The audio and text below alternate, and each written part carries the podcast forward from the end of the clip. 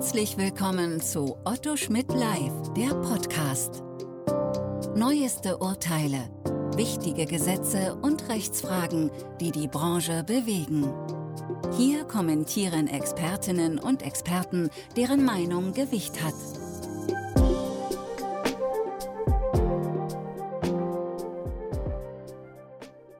Herzlich willkommen zum Steuerstrafrechts-Podcast von Otto Schmidt Live. Mein Name ist Dr. Peter Steinberg. Ich bin Rechtsanwalt in der Kanzlei Seitz und ich möchte Ihnen heute die neue Rechtsprechung des Bundesverfassungsgerichts zur Vermögensabschöpfung vom 10. Februar 2021 vorstellen.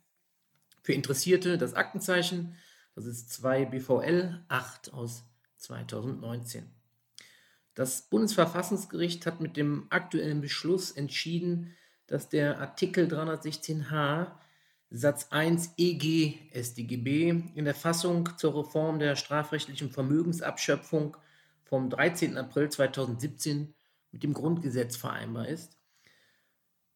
Der Artikel regelt, dass die Neuregelung auch in den Fällen anwendbar ist, in denen bereits vor dem Inkrafttreten des Reformgesetzes strafrechtlich Verfolgungsverjährung eingetreten war.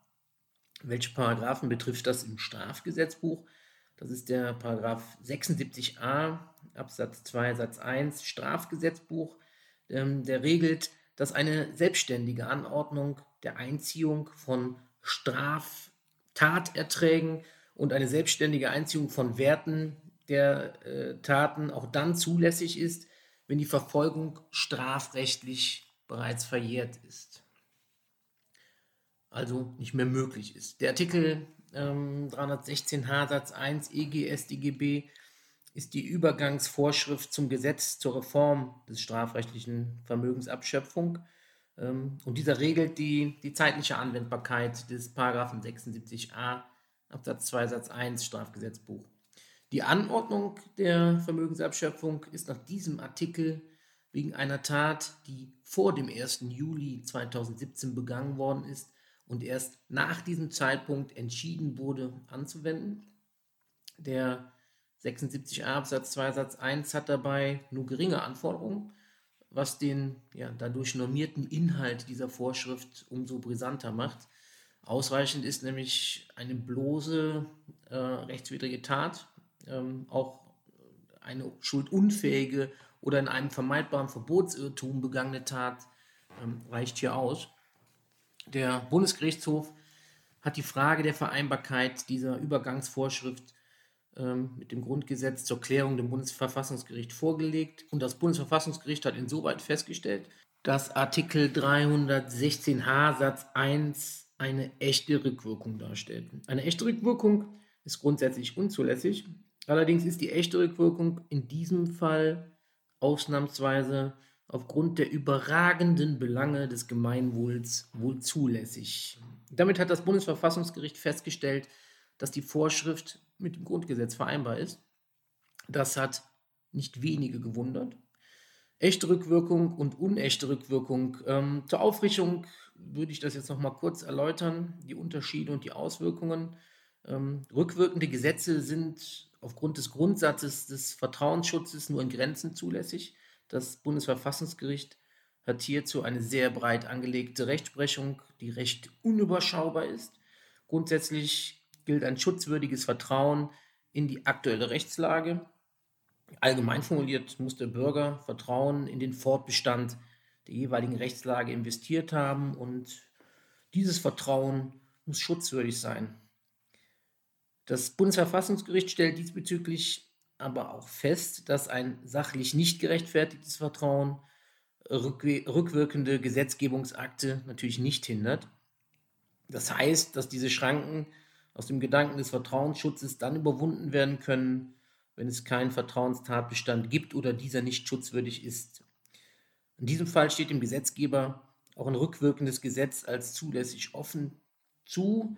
Insgesamt ist festzustellen, dass natürlich die rechtsstaatlichen Bedenken nur dann vorliegen, wenn ein rückwirkendes Gesetz für den Bürger natürlich belastend ist. Begünstigende Gesetze sind natürlich möglich, nur zur Frage des Vertrauens. Ähm, aufgrund des Vertrauens sind also rückwirkende Gesetze grundsätzlich unzulässig.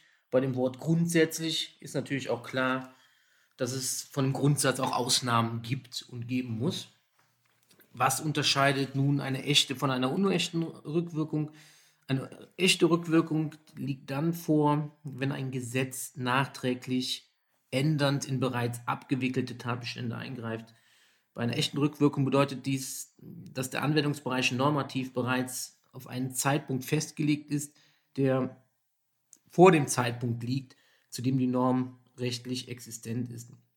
Wird dagegen in gegenwärtige, noch nicht abgeschlossene Sachverhalte, also laufende Sachverhalte eingegriffen, die noch nicht beendet sind, handelt es sich um unechte Rückwirkungen. Unechte Rückwirkungen sind grundsätzlich zulässig. Eine echte Rückwirkung ist an den rechtsstaatlichen Grundsätzen, also insbesondere des Vertrauensschutzes und ähm, der Sich Rechtssicherheit zu messen.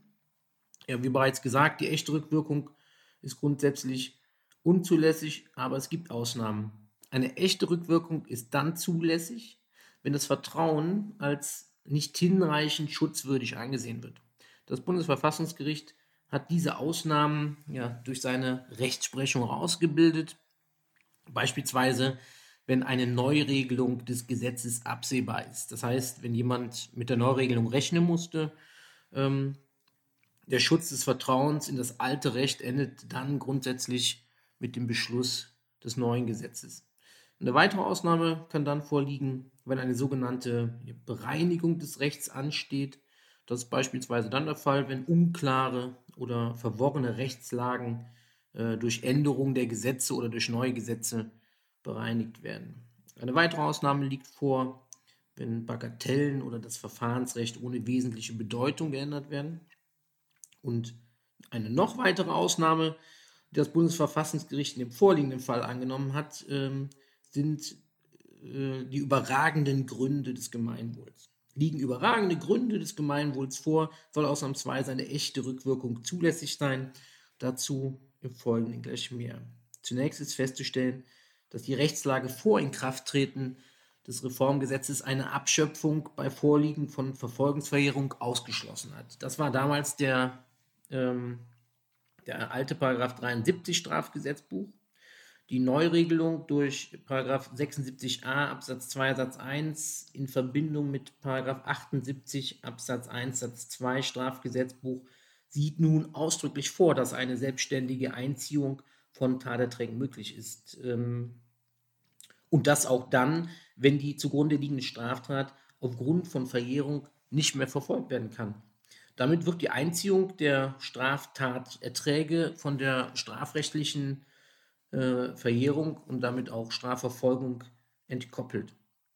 Nun zum Sachverhalt. Äh, welcher Sachverhalt lag der Entscheidung zugrunde? Also es gab zwei Unternehmer, die im Oktober 2017 durch das Landgericht nur deshalb ähm, nicht wegen Verstoßes gegen das Schwarzarbeitsbekämpfungsgesetz verurteilt wurden, weil sie aufgrund absoluter Verjährung freigesprochen werden mussten. Das Landgericht hat dennoch die Einziehung des Wertes der Taterträge vorgenommen. Ähm, wer die Paragraphenkette dazu nochmal nachlesen möchte oder nachhören möchte, die selbstständige Einziehung erfolgt gemäß Artikel 316h Satz 1 EG StGB in Verbindung mit Paragraph 73 Absatz 1, ähm, 73b Absatz 1 Satz 1 Nummer 1 Paragraph 73c Satz 1 und dann den besagten Paragraphen 76a Absatz 2 Satz 1 Strafgesetzbuch. Ähm, dabei handelte es sich hier vorliegend um Geldbeträge für den einen Unternehmer in Höhe von ca. 10 Millionen Euro, also kein Pappenstiel, und für den anderen Unternehmer um 72.000 Euro. Das Landgericht führte dazu aus, dass die Anordnung der selbstständigen Einziehung nach der geänderten Rechtslage nun zulässig sei. Im Rahmen der Revision hat der Bundesgerichtshof das Verfahren ausgesetzt, ähm, weil nach der alten Rechtslage die Abschöpfung von Taterträgen aufgrund der eingetretenen Verfolgungsverjährung der zugrunde liegenden Straftaten nicht mehr möglich gewesen wäre. Der Bundesgerichtshof vertrat die Ansicht, ähm, dass Artikel 316h Satz 1 EG StGB gegen das allgemeine rechtsstaatliche Rückwirkungsverbot verstoße und ja, damit die Vorschrift nicht verfassungsgemäß sei. Was stellte nun das Bundesverfassungsgericht fest? Das Bundesverfassungsgericht stellte fest, dass Artikel 316h Satz 1 EGStGB mit dem Grundgesetz vereinbar sei. Der Artikel sei auch insbesondere hinsichtlich der Neuregelung des Rechts ähm, der Vermögensabschöpfung für die Fälle anwendbar, in denen hinsichtlich der rechtswidrigen Tat bereits vor dem Inkrafttreten des Reformgesetzes Verfolgungsverjährung eingetreten war. Ja, wie begründet das äh, Bundesverfassungsgericht diese Entscheidung? Das Bundesverfassungsgericht stellt fest, dass die Einziehung der Taterträge zunächst mal keine Strafe ähm, im Sinne des Grundgesetzes darstellt, also im Sinne des Artikels 103 Absatz 2 Grundgesetz. Nach Artikel 103 Absatz 2 Grundgesetz darf keine Tat bestraft werden, wenn sie nicht vorher im Rahmen des Gesetzes als Straftat definiert und mit einer Strafandrohung versehen worden ist. Ähm, die Garantie des Artikels 103 Absatz 2 Grundgesetz soll verhindern, dass der Staat ein Verhalten erst nachträglich missbilligt, es mit einer Sanktion belegt und dem Betroffenen den Vorwurf rechtswidrigen oder schuldhaften äh, Verhaltens macht. Bereits der frühere Verfall, ähm, so nannte man das früher, war keine Strafe und äh, hatte keinen strafähnlich, strafähnlichen Charakter.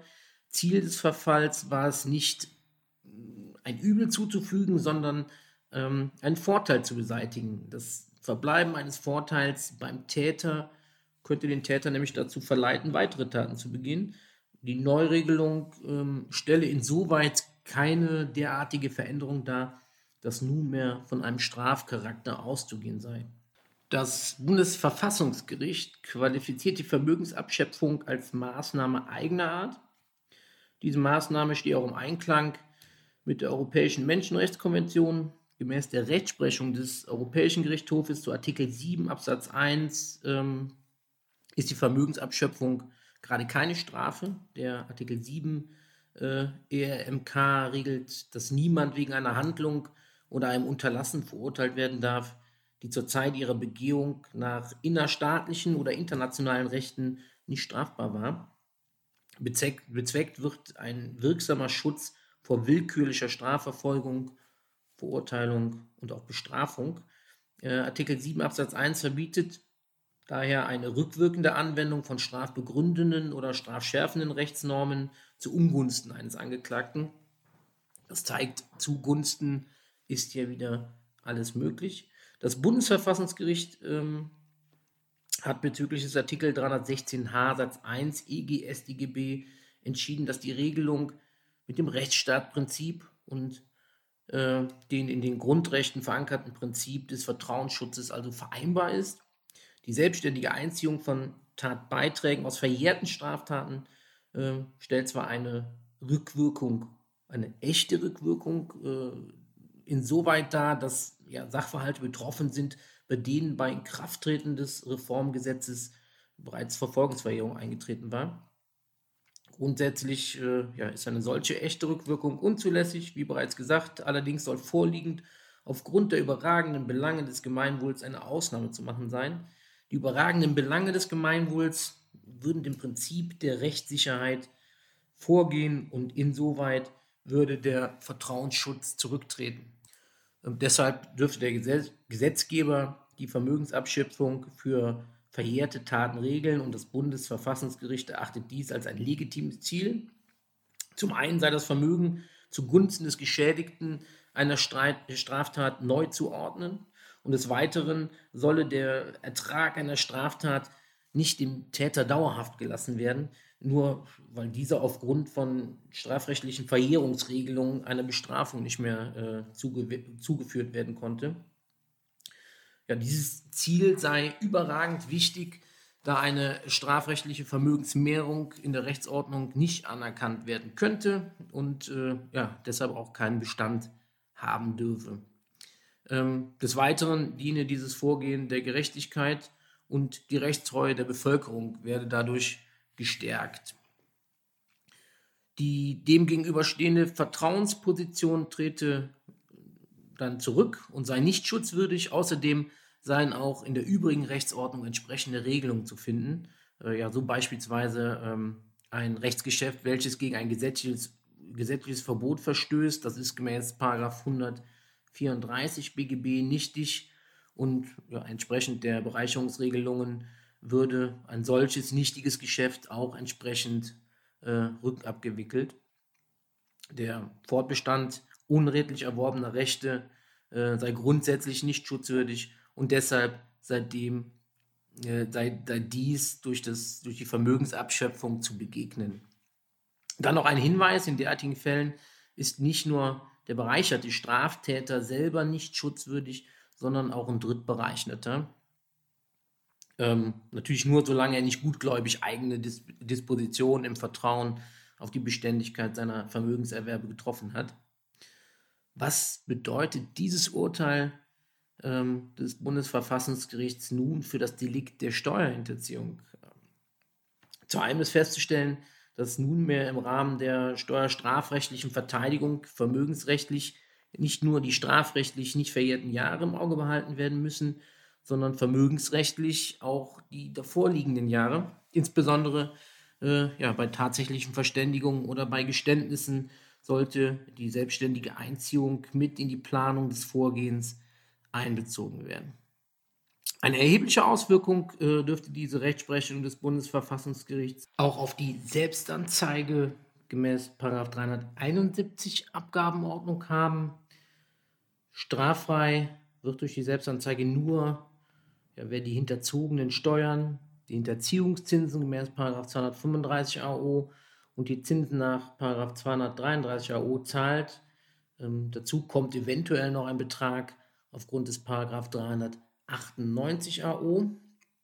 Nunmehr ja, sollte zumindest finanziell auch die selbstständige Einziehung in eine finanzielle Kalkulation einbezogen werden, damit dem Mandanten das gesamte finanzielle Risiko äh, einer Selbstanzeige auch vollumfänglich bekannt ist.